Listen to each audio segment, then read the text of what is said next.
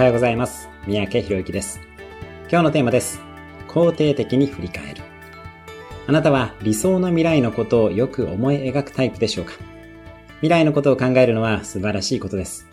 今と理想のギャップを認識し、理想に向けて進むのももちろん素晴らしいこと。でも、その前にやるべきことがあります。